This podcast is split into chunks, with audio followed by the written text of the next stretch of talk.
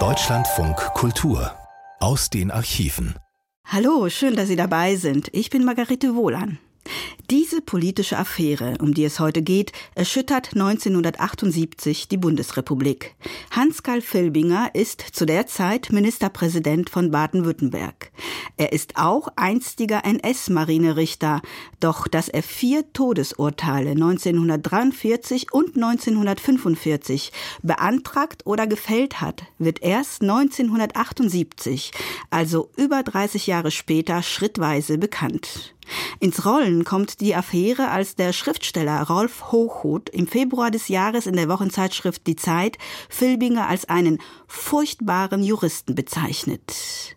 Ein halbes Jahr später tritt Filbinger am 7. August 1978 als Ministerpräsident zurück. Wenige Tage vor seinem Rücktritt bringt der DDR-Rundfunk eine Sendung, in der der Fall Filbinger nacherzählt wird, durch Interviewausschnitte aus westdeutschen Medien und durch ergänzende Hörspielszenen. Der Titel, den Rolf Gummlich für seine Sendung wählt, ist Gehüllt in Niedertracht, gleich wie in einer Wolke. Das Zitat stammt aus dem Gedicht Die öffentlichen Verleumder von Gottfried Keller, einem Schweizer Schriftsteller und Politiker. Der hatte es nach seinen Erfahrungen als Staatsschreiber des Kantons Zürich 1878 geschrieben, sozusagen ein Resümee der Abgründe des menschlichen Verhaltens.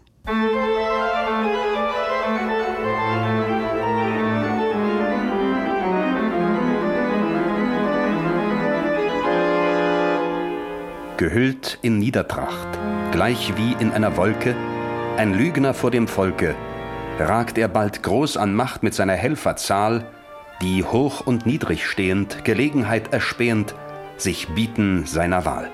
Der Dichter Gottfried Keller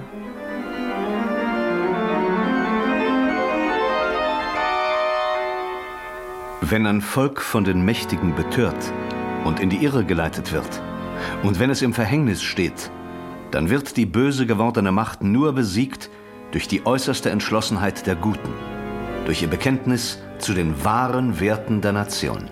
Der Politiker Hans Karl Filbinger.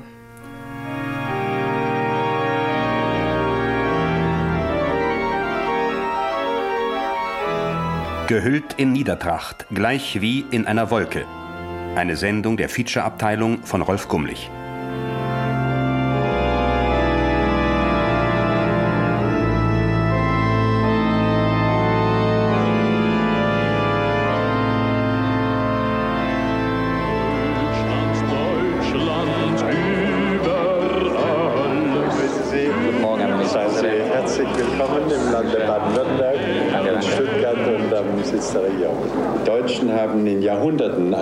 Zusammengetragen, das unsere Jugend zu allen Zeiten mit Begeisterung aufgenommen und gesungen hat. Und so soll das auch in der Zukunft sein. Von der Maß bis an die Memel, von der Esch bis an den Welt. Ich darf mich nochmal recht herzlich bei Ihnen bedanken für diese Einladung. Und ich möchte Ihnen hier meine neueste Singleplatte überreichen mit dem Deutschlandlied. Und ich freue mich ganz besonders, dass Sie der Initiator sind, der es wieder fertiggebracht hat, dieses Lied in den Schulen zu lehren in baden Ich selbst habe kein einziges Todesurteil gefällt. Ich habe als Untersuchungsführer auch an keinem einzigen Todesurteil mitgewirkt. Wir werden wegen Feigheit vor dem Feinde und versuchter Fahnenflucht zum Tode verurteilt. Mein Gott, wie soll ich das erklären? Um 16.02 Uhr sah ich noch den Tod aus den Gewehrmündungen fahren. Um 16.04 Uhr schrieb man später in das Protokoll, sei ich tot gewesen. Ich, Walter Gröger, Deserteur, Matrose, Feigling, war an jenem 16. März 1945 22 Jahre alt. Herr, das bin ich geblieben. 22. Es fehlt mir alles das, was danach kam, was ihr wisst, was ihr inzwischen getan habt. Es fehlt mir eben auch euer Leben, um das zu begreifen.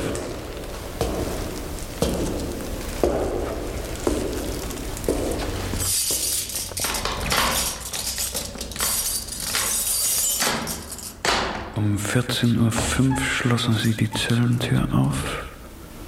Der Marinestabsrichter, der die Verhandlung geführt hatte, trat ein. Da war es wieder, dieses Gesicht. Ich glaube nicht, dass es Kälte war, was es ausstrahlte. Oder Hass vielleicht. Nein. Es war. Es war so etwas wie aufmerksame Gleichgültigkeit. Das war einer aus einer anderen Welt. Nicht fähig zu begreifen. Nicht fähig zu verstehen. Worte plätscherten vorbei. Was sind schon Worte in dieser Stunde? Ehrlos auf Lebenszeit. Das blieb irgendwie hängen. Nur das. Auf Lebenszeit. So ein verdammter Quatsch, dachte ich. Was nützt einem Ehre, wenn der Tod sowieso alles auslöscht? Es bleibt nichts. Nichts. Gerede, Worte. Schön, ich war schuldig, so wie Sie es sahen. Ende Oktober 1943 Abkommandierung zum Dienst auf dem Schlachtschiff Scharnhorst. Aber die Scharnhorst liegt in Narvik, als ich mich am 2. November in Oslo melde. Weiter Transport nach dort frühestens in zehn Tagen. Ja, da lernte ich die Frau kennen. Und da bin ich geblieben. Es war ein Leben voller Angst, voller Albträume. Und es war schön. Es war schön mit Marie. Am 26. Dezember erfuhr ich aus dem Radio, dass die Scharnhorst im Nordmeer untergegangen war. Heldenhafter Kampf und so. 1800 Mann Besatzung, nur 36 wurden gerettet, sagten sie. Es war, als setzte das Herz aus. Dort war mein Schicksal weitergelaufen. Nicht hier versteckt in Oslo. Ich war tot. Untergegangen. Ersoffen. Was ich nicht wusste damals war, dass Mutter ein Bild vom weiten, nassen Seemannsgrab bekam. Dank des Vaterlandes. Walter Gröger gehörte zu den 1800 aber nicht zu den 36. Verrückt, was? Ich bin tot. Und dieser Doktor in Uniform, Katholik wie wir zu Hause in Oberschlesien auch. Dieser Pedant verurteilt einen Toten zum Tode. Zum Lachen, wenn es nicht um das Leben gegangen wäre. Ich, Matrose Gröger, der Mann, der zweimal sterben musste. Scheiße. Und dieser Marinestabsrichter hat es sich nicht nehmen lassen, die große Vorsehung, wie es immer so schön hieß, in letzter Minute gerade zu rücken. Das Eismeer hat es nicht geschafft. Dr. Filbinger holt es nach und überzeugt sich selbst, dass diesmal das Schicksal auch richtig funktioniert. Anschließend wird er das Protokoll formulieren. Knapp, natürlich nur das Wesentliche. Und es werden 33 Jahre vergehen, bis man es findet. Die Einheit stand auf Kommando Gewehr über still. Der leitende Offizier las dem Verurteilten die Urteilsformel und die Bestätigungsverfügung vor. Der Verurteilte erklärte nichts. Der Geistliche erhielt letztmalig Gelegenheit zum Zuspruch. Das Kommandofeuer erfolgte 16.02 Uhr. Der Verurteilte starb um 16.04 Uhr. Filbinger, Marinestabsrichter, Magerle, Marinejustizinspektor. Ja, so war's.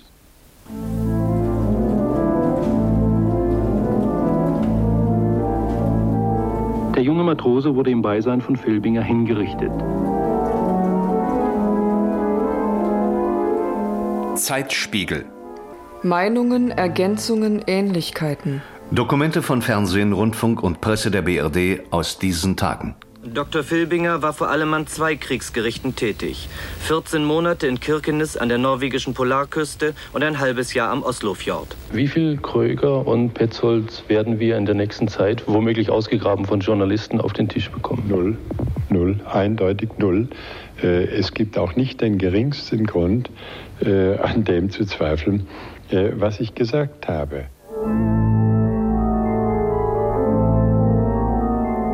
Das Kriegsgericht verkündet im Namen des deutschen Volkes folgendes Urteil. Danach hat Filbinger als Marinestabsrichter 19 Tage vor Kriegsende einen Steuermann wegen Fahnenflucht und Zersetzung der Wehrkraft zum Tode verurteilt. Dass ein solches Urteil äh, niemand tiefgehend bewegt und dass sich etwas derartiges in der Erinnerung auch nicht festsetzt, das ist letzten Endes kein Wunder, wenn man berücksichtigt. Wie das Stuttgarter Staatsministerium soeben bestätigte, hat Minister Filbinger gegen insgesamt vier Soldaten in seiner Eigenschaft als Marinestabsrichter Todesurteile verhängt.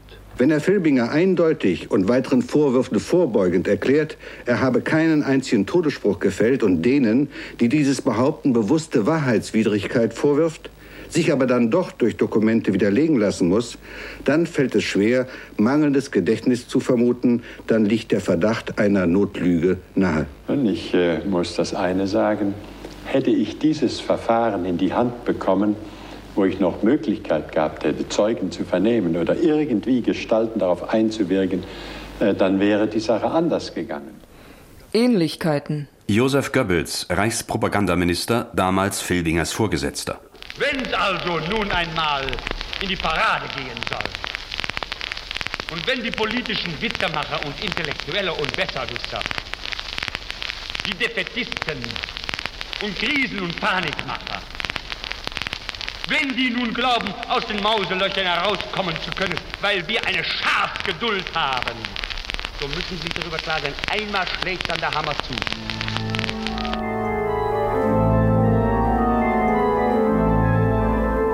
Besonders unerbittlich urteilten im Zweiten Weltkrieg die Marinerichter. Vor allem in der Endphase des Krieges gab es in der Marine gleichsam Todesurteile am Fließband.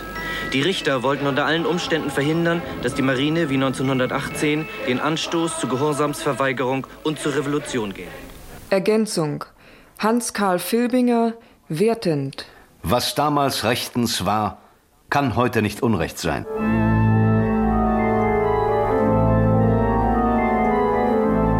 CDU Baden-Württemberg steht zu Dr. Filbinger.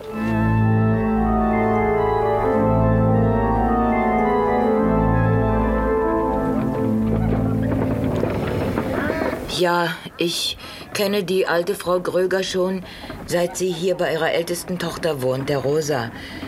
77. Ja, warten Sie mal, 77 Jahre ist sie jetzt wohl. Hat's nicht leicht gehabt in ihrem Leben. Einfache Leute, wie man so sagt. Der alte Gröger war Straßenwärter, hatte eine strenge Hand und vier Kinder. Aber davon wollte ich ja nicht sprechen, sondern davon, wie es sein muss, wenn eine Mutter erfährt, dass ihr Sohn. Naja. Ich glaube nicht, dass es da eine Rolle spielt, ob sie so einen Tod ehrenvoll genannt haben oder nicht. Tod ist tot. Und deine Mutter empfindet anders als Kriegsgerichtsräte. Ah, es gibt immer noch welche, die haben ein seltsames, gefährliches Glitzern in den Augen, wenn von einem Deserteur die Rede ist. Oder doch wenigstens herablassende Verachtung. Die Mutter hat es damals zu spüren bekommen, in den letzten Kriegsmonaten. Vielleicht hat sie sich doch geschämt, vielleicht nicht. Ich, es hat auf jeden Fall still in sich hineingefressen. Fertig geworden ist sie wohl nie damit. Aber sie hat nie mehr darüber gesprochen. Ja, und nun, da war all das Unbegreifliche plötzlich wieder da. Die gleichen Worte schlugen auf sie ein. Deserteur, Fahnenflucht, Ehrlos, zum Tode und so. Der Schriftsteller Rolf Hochhut, der ja alles herausgefunden hatte, rief dann im Dorf an und erklärte Rosa die Zusammenhänge. Ja, Filbinger also.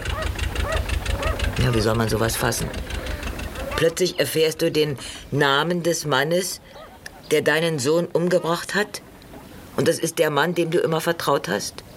Das väterliche Äußere, ein verständnisvolles Gesicht, die weichen, wohlgesetzten Worte, ein wenig pastoral. Ja, wem vertrauen, wenn nicht dem? Der Filbinger also? Ja, Mutter. Der da aus Schwaben, ne? Ja, Mutter. Hm. Ausgerechnet der Filbinger, der immer so nett ausgesehen hat. Nein, nein. Es wäre gar nichts anders gewesen, wenn es nicht der nette Filbinger gewesen wäre. Sie hat, glaube ich, nicht mehr die Kraft zum Zorn. Aber Enttäuschung ist da. Eine schier unermessliche, schmerzliche Enttäuschung. Wenn sie zur Wahl ging, feierlich gekleidet, wie sich gehört, und nicht wissend CDU wählte und nicht ahnte, dass sie auch dem erbarmungslosen Todesengel ihres Sohnes die Stimme gab. Vertrauend auf schöne, gute Worte. Also dürfen wir glauben und vertrauen, dass diese Zeugenschaft Frucht bringen werde für unser Volk und unseren Staat, der nicht leben kann und sich nicht behaupten kann gegen die Mächte des Ungeistes und der Zerstörung, wenn nicht seine Bürger den Glauben haben an das Gute im Menschen und es verteidigen. Mein Gott, wie soll man nach alledem die erdrückende Wucht der plötzlichen Erkenntnis verkraften? Diese alte Frau hat erleben müssen, dass ihr Sohn zweimal starb. Geblieben aber sind immer die Mörder. Ausgerechnet dieser nette Filbinger. Ich habe manchmal einen Albtraum, wissen Sie? Ich gehe auf der Straße und neben mir geht einer von denen. Ich frage um Rat. Und der Ratgeber ist ein Mörder. Ich bitte um Schutz. Und der, der ihn gewähren soll, ist ein Mörder. Sie leben und lächeln. Sie sind neben dir. Sie geben dir Arbeit. Sie setzen dich auf die Straße. Sie sitzen wie eh und je unter Justitia der Blinden und sprechen Unrecht. Sie regieren mich, dich und tragen dabei oft das Gewand ihrer Opfer. Ich wollte überall dort helfen, wo irgendeine Aussicht auf Hilfe war und wo ich eine Möglichkeit zum Eingreifen hatte. So habe ich denn auch gehandelt. Das war meine Gewissensentscheidung. Ich habe Menschen das Leben gerettet. Ich habe viele Soldaten vor harter Strafe bewahrt. Und wie das in jener Zeit gar nicht anders möglich war, hat das Gefahren heraufbeschworen für mich selbst, für Leib und Leben von mir selber. Manchmal habe ich gedacht, die Welt steht Kopf. Nein, sie ist nur so geblieben. Wie damals.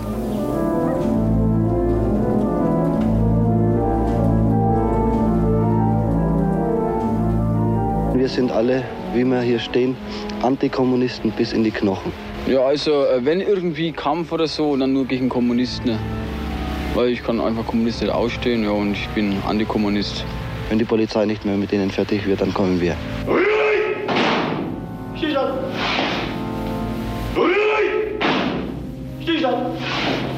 Es wäre doch ganz einfach töricht zu leugnen, dass äh, Adolf Hitler genial war und dass er zweifellos sehr viele Dinge hier gemacht hat, äh, wo wir heute langsam wieder draufkommen und sie wieder tun.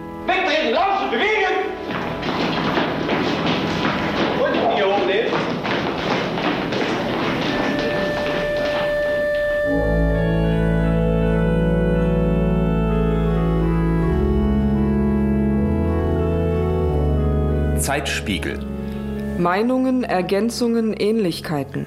Dokumente von Fernsehen, Rundfunk und Presse der BRD aus diesen Tagen. Aussage, wie es vor Marinekriegsgerichten 1945 zuging. Da hat er sein, sein, seine Karte da gehabt, so wie ich den Atlas da habe hier, ne?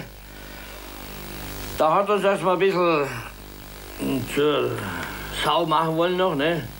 Aber uns hat das alles kalt gelassen, weil wir wussten, was, was kommt, das wussten wir ja, ne? Hat die ganze Zentrum gelesen hier, ne? Und dann ist losgegangen. Ich bestrafe den Maschinisten Graf Johann, ne, geboren dann und dann in Augsburg, ne, zum Tode durch Erschießen. Ne.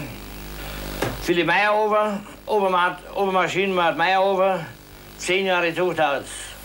Heinz Slawinski, acht Jahre Zuchthaus. Heinz Seldenheim, acht Jahre Zuchthaus. Robbie Moore, Robert Moore, hat, Robbie, sagen wir, Robbie, Robbie haben wir gesagt, ne, sechs Jahre Zuchthaus. Dann sind ein paar Mitläufer dabei gewesen. Ne? Die haben zwei und drei Jahre gekriegt. Ne? Und wie lange dauerte die ganze Verhandlung etwa? Circa 20 Minuten. Ne? Hatten Sie den Verteidiger? Da hat überhaupt niemand gesprochen. Da hat da niemand ein Wort eingelegt für uns. Es war eine ganz kalte, vorausberechnete Angelegenheit. Ich habe das Gefühl gehabt, dass das alles Parteimenschen waren, hundertprozentig Parteimenschen, und nur nach Schema F gegangen sind. Bei denen Gnade und Barmherzigkeit war für die meines Erachtens nach ein Fremdwort. Im Namen der CDU-Führung nahm Generalsekretär Geißler heute noch einmal zu den Beschuldigungen gegen Filbinger Stellung. Mit Geißler sprach Erhard Thomas. Hält die CDU-Führung trotz der neuen belastenden Fakten an der Ehrenerklärung für Dr. Filbinger fest? Daran hat sich äh, nichts geändert. Äh, Dr. Filbinger hat in seiner Tätigkeit als Marinestabsrichter vielen Menschen geholfen, ihnen das Leben gerettet. Er hat nationalsozialistisches Unrecht gemindert und verhindert und die jetzt äh, neu äh, in Erscheinung getretenen Urteile bestätigen dies. Ja, ich wusste damals nicht, dass es Filbinger war. Na gut, ich meine, ich musste Vernehmung da und konnte dann gehen und ging raus und suchte meinen Wachposten, der mich begleiten musste. Ne? Fahren den nicht da, kam äh, so, ein Goldversagen oder was das war, kam auf mich zu. Und was ich da wollte, sag ich, ich suche meinen Posten, sag ich. Ne? Und da dass ich den Piepmaster abmontiert hatte. Ne? Und ja, was haben sie denn da gemacht? Ne? Ich sag, ich, ich hab's abgemacht. Ne? Warum denn? Sag ich, und der Krieg ist vorbei, sag ich. Ne? Und da wollte er mir große, große eine, Predigt halten. Ne? Habe ich, hab ich, hab ich den nur ausgelacht, sag ich, hören Sie mal, Sie können mich mal, ne? Und bin gegangen, ne? Er sagte, du, du kriegst, Sie kriegen einen Denkzettel von mir, sagt er zu mir, und weiter nichts. Ne? Und, und nachher im Gerichtssaal, ne? da ich, dass ich oben als das Richter also auf der Bühne saß da. Ne? Aus dem Urteil gegen den Gefreiten Kurt Olaf Petzold, der den Nazi-Adler, den Piepmatz, drei Wochen nach Kriegsende von der Uniform abmontiert hatte. Der Angeklagte hat es bewusst darauf angelegt, sich gegen Zucht und Ordnung aufzulehnen. Seine Äußerungen stellen ein hohes Maß von Gesinnungsverfall dar. Bei seiner Vorbildung hätte der Angeklagte in den kritischen Tagen ein Vorbild für seine Kameraden sein sollen. Stattdessen hat er zersetzend und aufwiegelnd für die Manneszucht gewirkt. Manneszucht. Wie her das klingt. Drei Wochen nach Kriegsende in einem Gefangenenlager. Und nun zum weiteren Tagesgeschehen.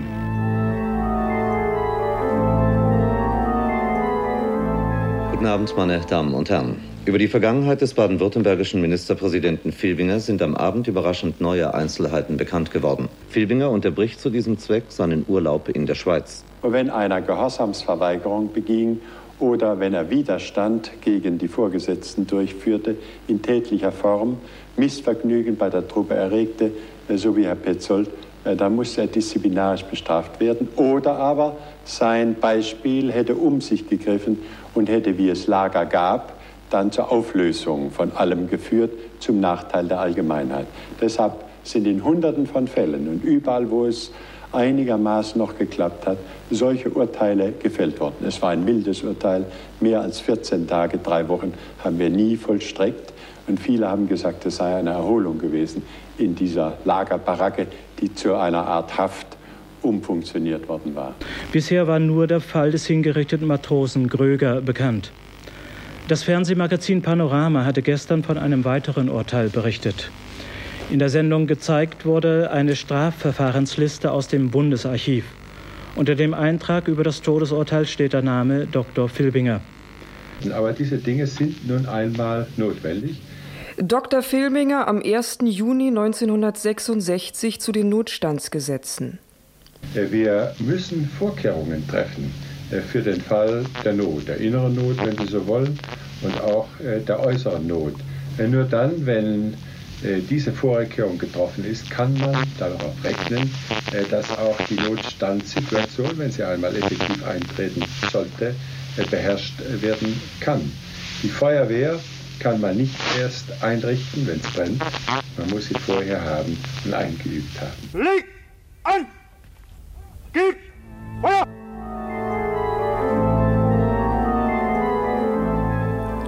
Fälle der inneren Not. BRD-Presse. Zitate.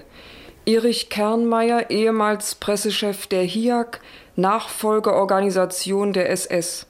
Es gibt im Bundesverteidigungsministerium keine neue Entscheidung oder sonst was, und sei sie noch so geheim, und die HIAG wüsste nicht spätestens 24 Stunden darauf genauestens Bescheid. Die HIAG-Bruderorganisation Odessa befreite unter anderem den Massenmörder Kappler aus italienischem Gewahrsam.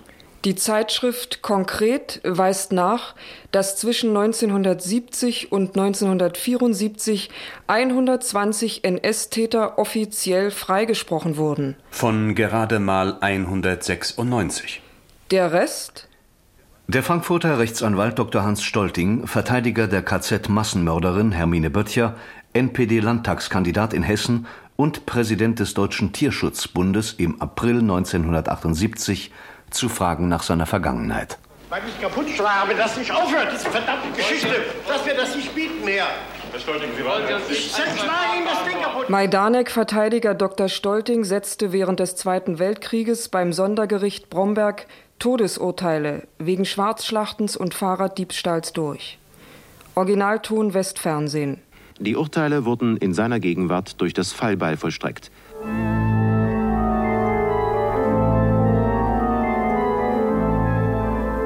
Glaube also, äh, dass äh, hier tatsächlich ein Fall äh, von Verhängnis obwaltet. Der ganze Krieg ist ein Verhängnis. Und in ein solches Verhängnis ist nun jeder hineingezogen, egal ob er als Soldat oder als Zivilverpflichteter oder in der Wirtschaft diesen Krieg mitgemacht hat. Es hat der evangelische Theologe Zahn einmal gesagt, das menschliche Leben ist überhaupt ein Ringen zwischen Verhängnis und Schuld. Ich glaube, so kann man in der Tat sagen.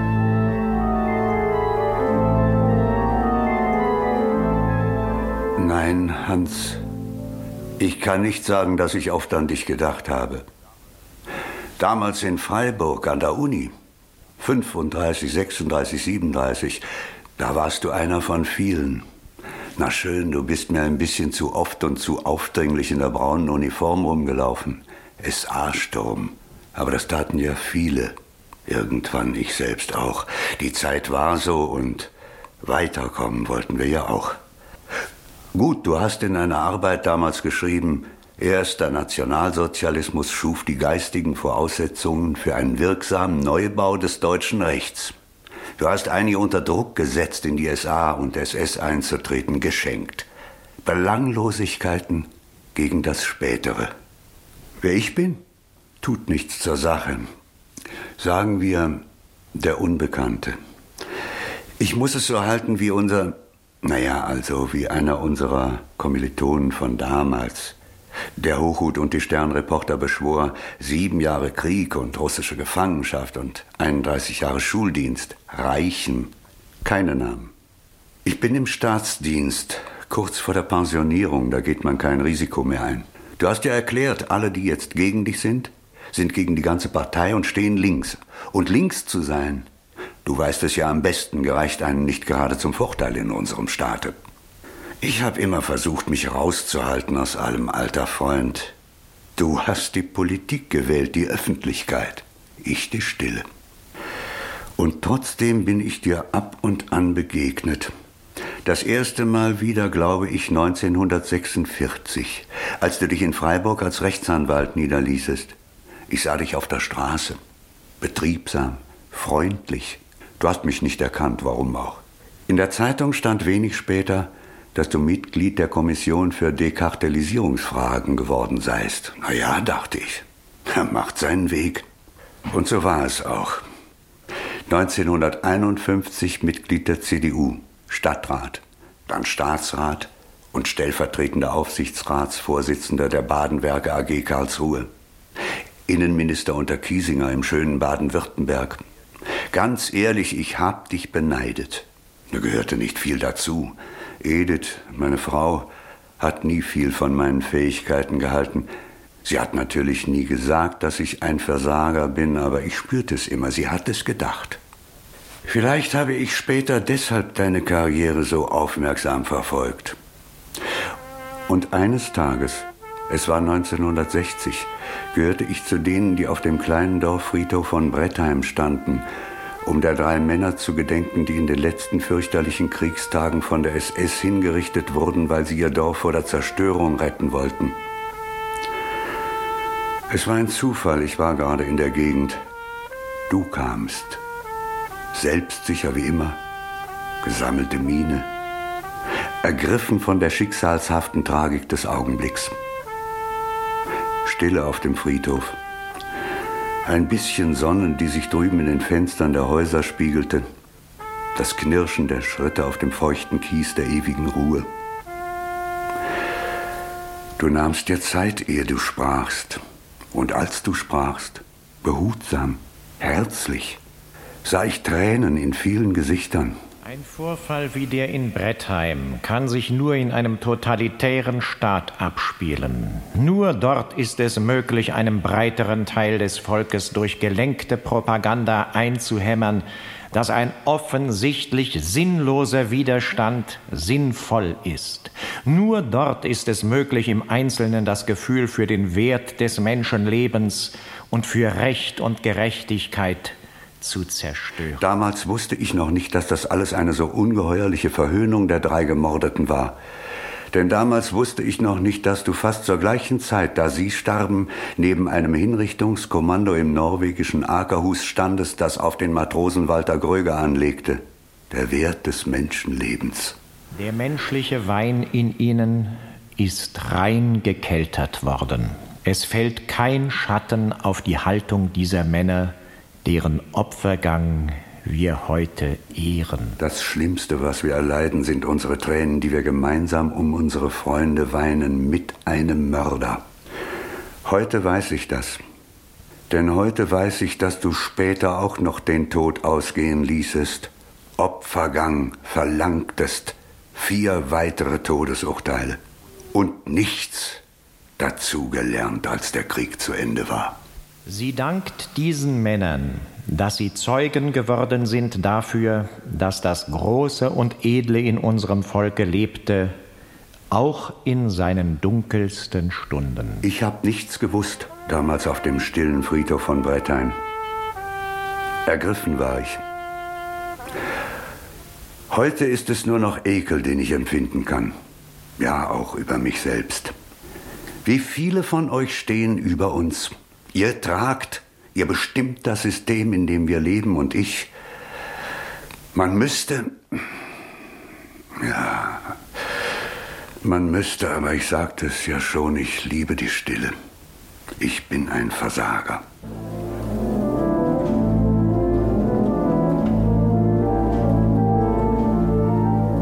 Wir haben dennoch meine erste Frage nicht beantwortet. Hat sie dieses Urteil, diese Vollstreckung nicht später dann doch belastet, nachdem Sie jetzt eben. Aber sicher ist eine äh, Vollstreckung natürlich eine äh, Sache, die einem zutiefst bedrückt und auch innerlich erschüttert.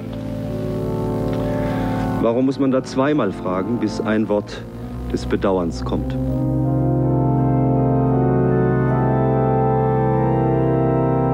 Dr. Filbinger am 11. Mai 1966. Da kann alles Misstrauen durchaus berechtigt sein. Man soll mit voller Skepsis daran gehen und eifersüchtig darauf wachen, dass dem Bürger nichts weggenommen wird von seinen Grundrechten, was ihm verbrieft ist. Aber auf der anderen Seite muss auch klar die gemeinsame Überzeugung sein, dass man das eigene Haus bestellt, nicht nur für den Wohlstandsfall, sondern auch äh, für den Notstandsfall. Brief des Schriftstellers Rolf Hochhuth an Dr. Kohl, CDU-Chef, 9. Juni 1978.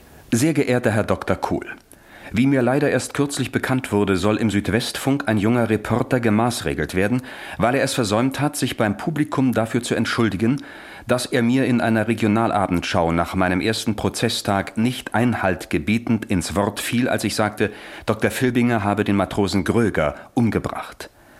Bitte legen Sie ein Wort ein bei Ihrem ehemaligen Assistenten Hilf, dem heutigen Intendanten von Baden-Baden, für den jungen Reporter, der zur Zeit seiner Untat nicht älter war, als der momentan noch regierende Filbinger zu der Zeit gewesen ist, als er in rüdestem Nazirotwelsch schriftlich und öffentlich forderte, Schädlinge am Volksganzen unschädlich zu machen und triumphiert hat, Erster Nationalsozialismus schuf die geistigen Voraussetzungen für einen wirksamen Neubau des deutschen Rechts. Ich habe nach dem Kriege die Konsequenz gezogen aus dem Erleben, das mich zutiefst bedrückt hat, nämlich einzutreten für eine freiheitliche Ordnung, die nicht von rechts außen oder von links außen eingedrückt werden kann, so wie es in Weimar geschehen ist.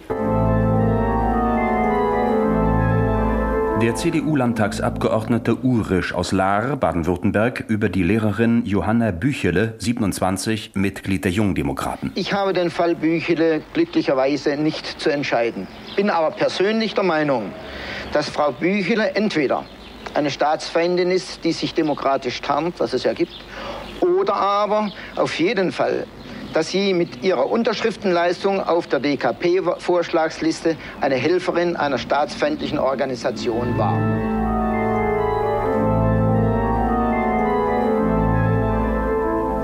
Vorgestern war die Anhörung. Wir werden sehen. Die letzte Stunde ist vorbei. Keine Stimmen mehr im Gebäude, kein Klingeln. Es riecht ein wenig nach feuchten Schuhen und frischer Farbe die Aula ist renoviert worden. Nanu, Sie sind noch hier? Ja, ich bin noch hier. Natürlich sehe ich das zu schwarz, ganz klar. Einer schreibt einen anonymen Brief an seinen Abgeordneten, CDU, versteht sich. Der Lehrerin so und so kann ich mit gutem Gewissen nicht mehr meine Kinder anvertrauen, denn, so habe ich gehört, sie sympathisiert mit den Kommunisten. Ja, so einfach ist das. Denn der Abgeordnete mit seiner Tochter bin ich übrigens in die Schule gegangen. Der also weiß der Teufel nimmt plötzlich seine demokratischen Pflichten wahr, schreibt an das Kultusministerium, Rückschreiben an den Schuldirektor, unauffällig erkundigt man sich nach Bankkonto, Umgang, Reisen, was liest sie, was sagt sie, Vorladung. Beweisen Sie, dass Sie rückhaltlos zur freiheitlich-demokratischen Grundordnung stehen, Grundgesetz treu. Nein, nicht Sie müssen dir etwas beweisen, du musst es. Ich gehöre zu den Jungdemokraten seit langem, sage ich. Kommunisten kenne ich nur vom Hörensagen und aus der Ferne. Oh, verehrteste, sagen Sie, Kommunisten tarnen sich, geschickt haben sie Verständnis, auch als Jungdemokraten. Und wie nun weiter? Ich liebe meinen Beruf. Ich mag Kinder. Ich mag es, wenn sie unbequeme Fragen stellen, denn das zeugt von Interesse und das erfordert unkonventionelle Antworten. Das macht mir Spaß. Ihnen auch. Die Eltern sind zufrieden laden mich manchmal sogar nach Hause ein. Nein, nicht alle. Der anonyme Brief, na klar. Es hat sich seitdem vieles verändert, ich spüre es. Kollegen gehen mir aus dem Weg, man weiß ja nie. Aber es gibt doch welche, mit denen ich vorher nie zu tun hatte, die sagen, halt durch, Mädchen, auf uns kannst du bauen. Das macht für einen Augenblick das Atmen leichter, wirklich. Und trotzdem hämmert dann plötzlich das Gewissen. Natürlich hat man von solchen Fällen gehört, aussichtslosen Fällen, raus aus dem Schuldienst, Taxifahrer, Buchverkäufer, Transportarbeiter, Boote, und man hat gedacht, es wird schon seine Richtigkeit haben. Und nun ist man es selbst. Peter liegt neben mir im Bett und schläft. Seine Uniform hängt akkurat am Schrank. Versteh mich recht. Ich liebe dich. Nur, das ist ein sicherheitsintensiver Verein, zu dem ich gehöre. Das werden Sie sofort melden und dann.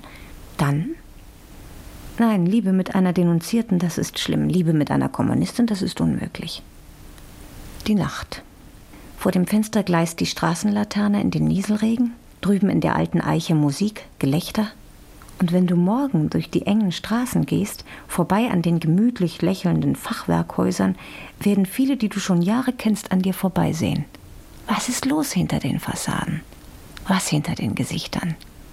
Wissen Sie, sage ich, ich bin 26. Ich habe das nie erlebt mit dem Faschismus. Nur aus Büchern kenne ich einiges. Aber da war es genauso. Aha, interessant. Was ist Ihrer Meinung nach Faschismus? Ich habe einen Fehler begangen, ich weiß es. Ich habe, um nicht antworten zu müssen, Fragen gestellt, und das war schlimmer. Warum weigert sich Baden-Württemberg nach wie vor chilenischen Immigranten Asyl zu geben? Wieso war Dr. Filbinger schon 1966 einer der entschiedensten Befürworter der Notstandsgesetze, später der Berufsverbote? Warum hat er mit Nachdruck entschieden, dass der ehemalige SA-Mann Schieß Innenminister wurde? Warum ließ er den NPD-Angehörigen Kosik zum Dozenten berufen, Dr. Meyer-Ingwersen, Mitglied der immerhin legalen DKP, dagegen abweisen? 1972 zur Landtagswahl, als die NPD auf eine eigene Kandidatur verzichtete und aufrief, CDU zu wählen, nahm unser Ministerpräsident dieses Angebot dankend ohne ein distanzierendes Gegenwort an. Nein, es war nicht klug von mir. Ich glaube, dass der beste Dienst gerade an der jungen Generation ist, wenn wir hier dartun, was davon abhängig ist, dass es zunächst Menschen gibt, die bewusst und rückhaltlos eintreten für unsere Ordnung und Freiheit. Ich sagte schon, was weiß ich schon vom Faschismus? Nichts. Nichts? Peter ist gegangen. Betreten des Schulgebäudes verboten. Einige im Ort grüßen nicht mehr, im Laden verstummen die Gespräche, am Telefon manchmal Beschimpfungen. Aber immer wieder kommen Kinder und fragen. Fragen.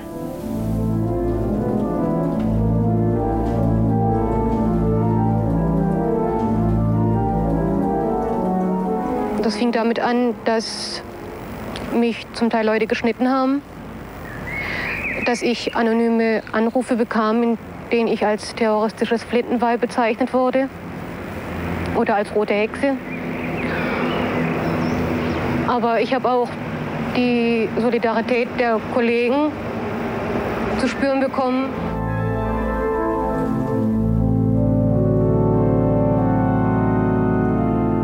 Zeitspiegel. Meinungen, Ergänzungen, Ähnlichkeiten. Dokumente von Fernsehen, Rundfunk und Presse der BRD aus diesen Tagen. Ein Informant, der im Dunkeln bleibt, ein Abgeordneter, der eine Staatsfeindin wittert, die sich nach seiner Auffassung demokratisch tarnt. Ich denke dabei auch an das Verständnis, das gerade von konservativer Seite in den letzten Wochen dem Ministerpräsidenten dieses Landes entgegengebracht wurde. Für die CDU ist die Glaubwürdigkeit Filbingers durch seine heutigen Erklärungen wieder voll hergestellt. Sie weiß, dass die Bürger diese Selbstzerfleischung unseres Volkes nicht wollen wenn Sie, ich will Ihnen dazu mal Folgendes sagen. Äh, die äh, Christlich-Demokratische Union unterscheidet sich von der SPD in Nordrhein-Westfalen zum Beispiel dadurch, äh, dass sie nicht einen Mann, der an diesem Staat maßgeblich mitgewirkt hat, deswegen, weil ein Kesseltreiben entstanden ist, wie eine heiße Kartoffel fallen lässt.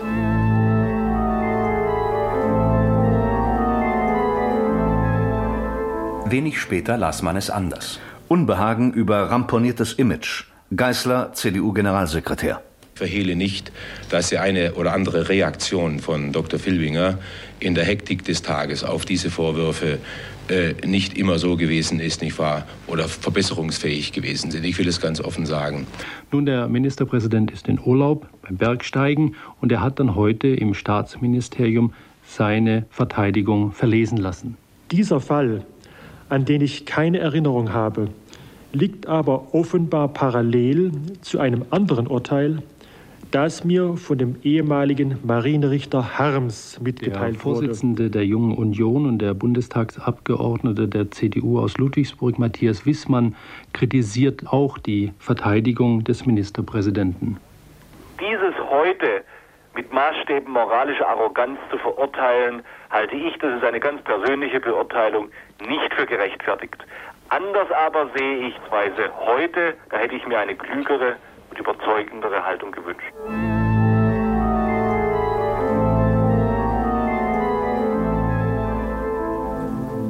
Vorbereitung eines Abgangs. Trotzdem, die Intriganten gegen den Landesvater, die Heckenschützen, schießen wie immer von links. Gegenüber dem ZDF sprach Filbinger von einer Kampagne gegen ihn, die die ganze CDU treffen solle.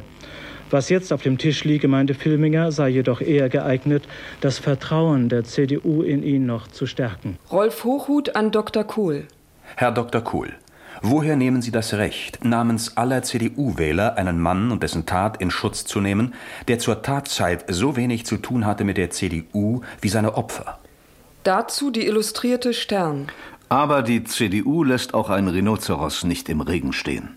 Liefert Ehrenerklärung für den Bedrängten, nennt die Nachhilfe bei der Vergangenheitsbewältigung schlicht Rufmord und, so Parteichef Kohl letzte Woche im Bundestag, historische Mistkäferei.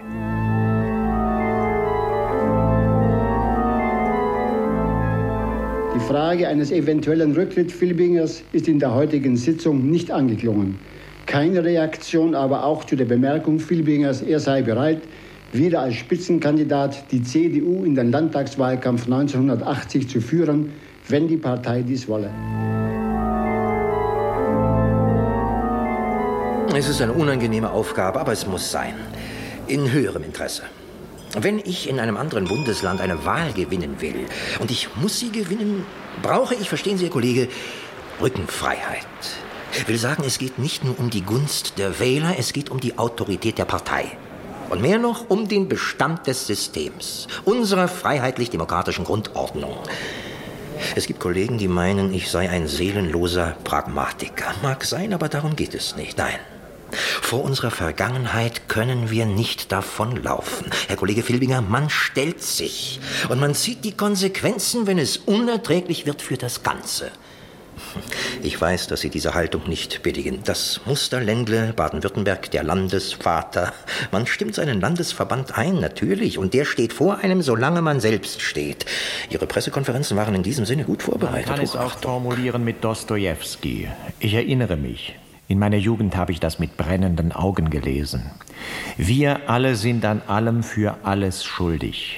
Das ist ein theologischer Schuldbegriff, so wie ihn Dostojewski formuliert so wie er auch von christlichen Theologen verstanden wird. Und dazu bekenne ich mich in diesem Sinne zu Verhängnis Nur, und zu Schuld. Mich fragte neulich ein prominenter, besorgter Wissenschaftler, ein Freund, wieso belastet sich Ihre Partei, äh, unsere Partei, der Gestalt? Gibt es keinen Mechanismus der Macht bei Ihnen, der rechtzeitig Pannen behebt und sei es mit Rigorosität? Ja, wir beide kennen die Antwort. Der Mechanismus funktioniert, natürlich. Das, was ich Ihnen jetzt sage, ist ja ein Teil davon. Aber jeder von uns hat ja seine Interessen abgesteckt, seinen Einfluss, sein Image aufgebaut. Das widersprüchliche Knäuel eigener Hausmacht, individueller Befindlichkeiten und allgemeiner, sagen wir hier ruhig, bundesweiter Notwendigkeiten ist schwer zu entwirren. Stoltenberg kann bedingungslos zu Ihnen stehen. Er geht kein Risiko ein. Wir dagegen in Hessen stehen vor der Wahl. Und Ihr Beispiel, Kollege Filbinger, belastet uns. Das andere aber, das ist für mich als Christenmenschen das Mitleiden, das Bedauern, das Empfinden dieses Verhängnisses. Das ist für mich etwas, was selbstverständlich mit mir geht und was ich sehr gern zum Ausdruck bringe. Nicht, dass ich etwas gegen Sie persönlich habe. Mein Gott, Vergangenheit ist vergangen, die Gegenwart zählt. Aber ich muss gegen Sie Stellung nehmen. Kohl hat von politischer Mistkäferei Ihnen gegenüber gesprochen, aber ich weiß es, er ist besorgt. Wie lange kann man sie halten ohne Einbuße der eigenen Integrität? Hm. Ich weiß, dass es an sich tragisch ist für Sie, am Ausgang des Lebens zu straucheln über die Sünden der Jugend. Ich bin Ihnen nach wie vor verbunden. Oh, ich erinnere mich gern an die gemütlichen Stunden bei Ihnen zu Hause. Und ich sage, Ihre Ziele sind meine Ziele, aber man darf dabei nicht das Gesicht verlieren. So hart sind die Regeln. Es gibt nicht wenige, die uns jetzt vorrechnen, 210.000 politische Zuverlässigkeitsüberprüfungen von Bürgern allein zwischen 1973 und 1978 in Baden-Württemberg. Das ist geschenkt. Das sind, sagen wir, Notwendigkeiten, erklärbar, begreiflich. Aber Ihr Kasus ist nun leider mit der unseligen Vergangenheit verknüpft. Und da fallen unvermittelt 200.000 sogenannte, ich gebrauche das Wort, Kriegsverbrecher ins Gewicht, die nicht strafverfolgt wurden. Es ist wieder die Rede von Puffvogel, von Gaul, von Chapeau Rouge und Weber-Lodge, Heinrichson und Lischka. 240 Millionen Mark werden uns vorgerechnet, die wir an Repräsentanten des Dritten Reiches zahlten. Und die Auslandspresse, misstrauisch noch immer, nennt uns Fälle jener von damals, die in die Bundesrepublik ausgeliefert werden möchten, weil sie dort straffrei ausgehen werden. Sie fuhren in den Urlaub, Bergsteigen, St. Moritz. Nun ja. Aber es sollte Sie kümmern, dass wir hier inzwischen einen harten Stand haben. Eine gewisse Öffentlichkeit redet von schleichendem Faschismus, zählt 148 Organisationen auf, die in dieser Hinsicht tätig sind. Entschuldigen Sie, aber Ihr Fall hat Formen und Ausmaße angenommen, die wir nicht mehr gemeinsam mit Ihnen meistern können. Doktor, es geht nicht mehr um Sie, Sie haben es selbst gesagt. Es geht um den Bestand des Ganzen. Wie gesagt, ich erinnere mich gerne an die gemütlichen Abende bei Ihnen zu Hause, als die Welt noch in Ordnung war. Aber verstehen Sie bitte, fast 65 Jahre sind ein gutes Alter.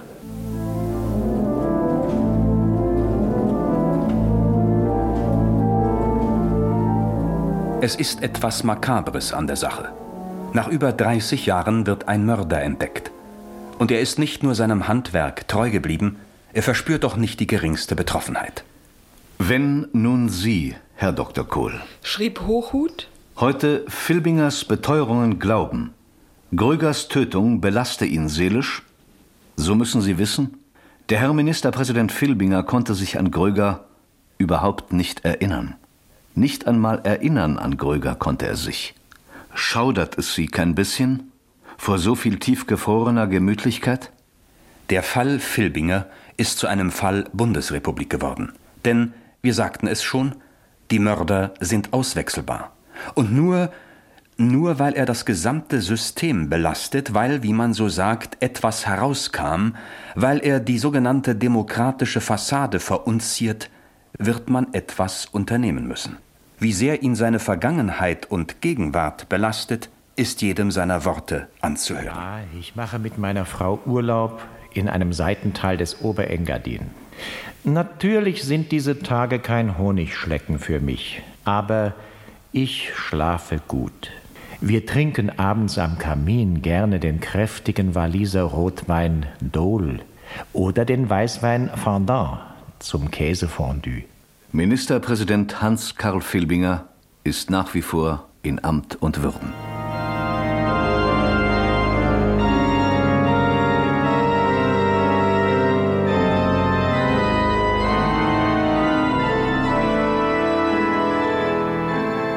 Gehüllt in Niedertracht, gleich wie in einer Wolke. Sie hörten eine aktuelle Sendung der Feature-Abteilung von Rolf Gummlich. Es sprachen Katharina Rotärmel, Gisela Morgen, Monika Lennartz, Hans-Dieter Lange, Manfred Wagner, Wolfgang Penz, Gerd Michael Henneberg, Werner Dissel und Hans-Joachim Hanisch. Ton Waltraud Eick, Schnitt Monika Kittlaus, Regieassistent Annemarie Skoberne, Regie Edith Schorn.